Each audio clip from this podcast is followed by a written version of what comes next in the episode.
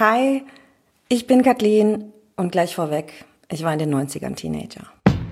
Scam. Skam. Scum. Scum. Nå veit jeg det, William. Jeg veit det. I know, I know what you're playing. Other than girls. Scum ist emotional so reich und tief, dass es einen echt so aus den Puschen schmeißt, so voll Karacho. Say I love Und dieser Podcast ist vielleicht die Antwort darauf, wohin mit all diesen Gefühlen, die Scum in einem lostritt. Dann allerdings die nächste Frage, habe ich noch alle Tassen im Schrank? Bin ich eine schlechte Erwachsene? Aber vielleicht erstmal raus aus dem Gefühlschaos, der Verwirrung. Und vielleicht als allererstes, als Auftakt für diesen Podcast, eine analytische Draufsicht auf Scum. So einen Erwachsenenblick vielleicht. Scum ist eine Serie aus Norwegen. Sie spielt in Oslo und folgt einer Gruppe von Teenagern durch den Alltag. Es geht darum, Freundschaften zu schließen, zu neiden, einsam zu sein, das erste Date haben, verdauen, von seinen eigenen Gefühlen wegzulaufen, Hausaufgaben vergessen, feiern. Halt so Teenager-Alltag. Scum ist norwegisch und heißt Scham. Produziert ist die Serie vom Sender NRK, das ist Norwegens öffentlich-rechtlicher. Und was total verrückt ist, ist, dass Scum in Norwegen so unglaublich viele Zuschauer hat, dass man wahrscheinlich nicht lügen würde, zu behaupten, dass in Norwegen zumindest fast jeder die Serie kennt. Das alleine ist schon eine echte Sensation. Was Scum aber wirklich revolutionär macht, das ist die globale Verbreitung der Staffeln. Hardcore-Fans, die Scum so lieben, dass sie unbedingt wollten, dass sich ihr Scum in die Welt hinaus verbreitet, haben freiwillige Untertitelungsarbeiten gestartet, sodass Scum in Malaysia genauso gesehen werden kann wie in Argentinien. Äh, manche Leute spaßen auch, dass Scum die Google Drive Show ist.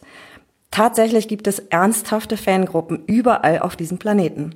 Es gibt Scum Polska, Scum Philippines, Scum Spain, Scum France, Scum Turkey, Scum Brasil, Scum Sweden.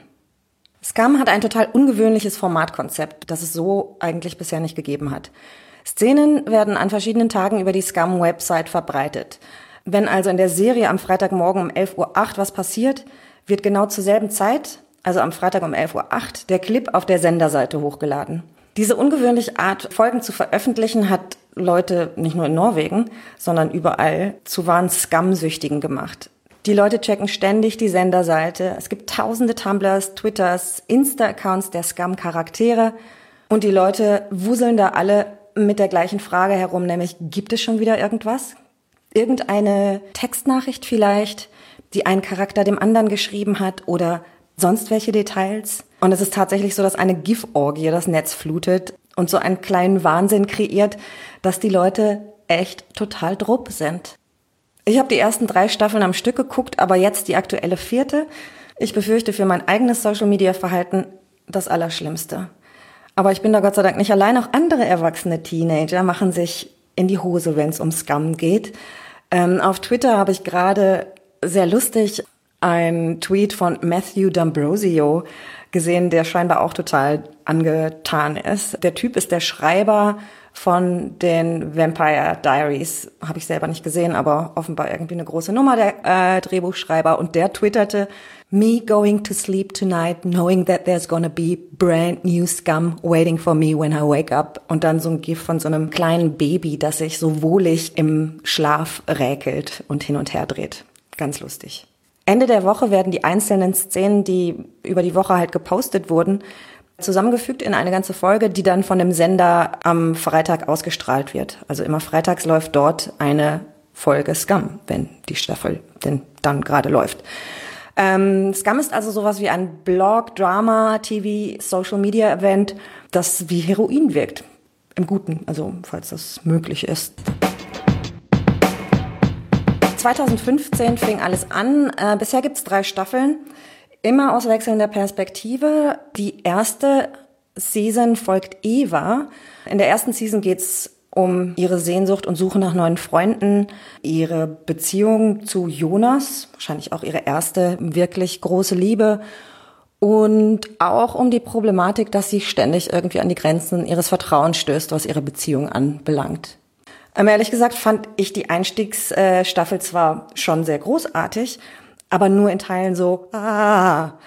Ich würde sagen, Staffel 1 Scum ist eher ein Warming-up für das ganz große Scum-Universum, was dann mit der zweiten Staffel auf jeden Fall schon sehr viel weiter erkundet wird. In zwei geht's um Nora, die wunderbare Nora, eine wahre Heldin der Serie. Sie clasht hier in der zweiten Staffel mit ihren feministischen Ansichten, als sie sich in den Fuckboy der Oberstufe verguckt. Die dritte Staffel, mit der ist alles explodiert. Also mit der dritten Staffel ging der Scum-Hype weltweit so richtig durch die Decke. In der geht es um Isaac, der in der dritten Staffel wirklich einen inneren Kampf mit sich führt, sich als schwul zu outen ähm, und wir sind dabei, wie er sich so doll in Ivan verliebt, dass es beim Zugucken fast wehtut, wirklich. Tycker du? Tycker du? Ja? Fy faen. Hvordan kan du kødde med noe sånt? Tror du wirklich, det finnes land i den Verschämmer, eller? Ivan und Isaac haben dann auch einen so wunderschönen Moment auf einem Stück von Nas. Also es gibt wirklich nichts Perfekteres. Und das war wirklich nur ein Moment. In den drei Staffeln, die es bisher gegeben hat, verhandelt Scum Riesenthemen, zum Beispiel Frauenfreundschaften auf jeden Fall, Essstörungen, Feminismus, Islamophobie, Homosexualität, ähm, ja, und aus dem Closet kommen. Es geht um Einsamkeit, Sexualität im Allgemeinen und im sehr Speziellen. Es geht um die erste Liebe und es geht auch tatsächlich um psychische Krankheiten, aber in einer so emotionalen Ehrlichkeit und Tiefe, wie ich das bisher noch nie irgendwo gesehen habe. In Scum spielen übrigens auch echte Teenager die Teenager. Und das Verrückte ist, diese Serie macht alles richtig. Sie versinkt nie im Kitsch oder in irgendwelchen peinlichen Stereotypen. Sie ist super lustig und auch ironisch und erwachsen und natürlich auch teenagerhaft, aber auf so eine ganz unglaublich authentische Art und Weise. Und diese authentische Repräsentation der, naja, was, was ist das? Die verletzlichste Phase im Aufwachsen. Das ist einfach in Scum so unfassbar gut gelungen, dass man den Hals echt nicht vollkriegen kann. Ich habe auf jeden Fall echte Tränen geheult und zum Himmel geschrien, was tut diese Serie nur mit mir? Also im Leisen. Und was ich glaube ist, dass Scum uns mit unserer eigenen Realität konfrontiert, ganz egal wie alt wir sind. Also ich habe Nas ja schon mitgekriegt, als der so in Echtzeit gelaufen ist. Aber ähm, jetzt mal Teenager oder Erwachsensein dahingestellt. Vielleicht ist es trotzdem auch so eine, so eine Wehmut, die durch Scam angetickert wird. Eine Wehmut darüber, dass man das damals nicht ein bisschen mehr wie vielleicht Sana oder Nora oder Isaac oder Jonas gelöst oder gehandelt hat. Gerade startete die vierte Staffel. Die ersten zwei Clips zirkulieren bereits. Äh, der Hype beginnt von neuem, falls er denn je unterbrochen war. Diesmal steht Sana im Zentrum, die Muslima, zum Badass. Also wirklich, wahrscheinlich ist sie die coolste aus dieser gesamten Mädels-Truppe. Äh, Hallo, er en muslimsk jente i dette hvite, troløse landet. Den av alle. Ich meine, hat es jemals in der populären Kultur einen Fokus auf einen muslimischen Teenager gegeben? Nein? Nein, nein.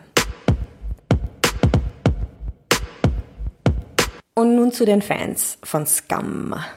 Ohne diese Fans, diese Wahnsinnigen, hätte es die Serie wahrscheinlich niemals aus Norwegen beziehungsweise aus Skandinavien rausgeschafft. Auch wenn es vielleicht ein bisschen kitschig ist an dieser Stelle, trotzdem danke, weil ohne euch wäre es mir so ergangen wie einer meiner besten Freundinnen, die vor Ewigkeiten, als ich noch keinen Plan davon hatte, dass es dieses wunderbare etwas namens Scum überhaupt gibt, die sich das Ganze tatsächlich auf Norwegisch angeguckt hat, obwohl sie kein Wort Norwegisch spricht. Ich danke euch dafür, dass ihr das übersetzt habt und so zu einem wahren globalen Massenhype beigetragen habt. Aber vor allem, ich verbeuge mich äh, regelrecht vor der geniehaften Julie Andem, äh, der Macherin von Scum, die Regie und Drehbuch geschrieben hat und bei der ich mich bis heute immer noch frage, wo sie das alles hergeschüttelt hat. Ähm, aber vielleicht werde ich das ja noch herausfinden. Andere Länder hatten übrigens nicht die Eier, die Alltagswelt der Teenager so real zu zeigen, wie Julie Andem sich das mit Scum traut. Also so nackt und so besoffen, so verschissen, aber auch so lustig, wie es halt ist. Deswegen hat sich die Serie bisher fast gar nicht ins Ausland verkauft. Allerdings, äh, was sich verkauft hat, ist die Vorlage für ein amerikanisches Remake. Eigentlich tut's mir jetzt schon weh, darüber nachzudenken, wie das sehr wahrscheinlich aussehen wird, aber wer weiß. Als mir meine Scam-besessene Freundin Ida die Serie empfahl, hat es äh, genau drei Nächte am Stück gedauert, bis ich alle Folgen gesehen hatte. Das hier ist also auch eine Warnung. Euch wird es sicher hoffentlich auch so gehen. Und dann wollt ihr mehr und dann flippt ihr aus und dann sind wir für euch da mit dem Podcast Scum for Grown-Up Teenagers. Scum. Scum. Scum. Scum. Nächste Woche geht's um die erste Episode. Scum für erwachsene Teenager wird keine chronologische Abhandlung werden. Wir werden Folgen besprechen, aber auch noch viel, viel mehr. Also fangt an zu gucken, wenn ihr nicht eh schon dabei seid.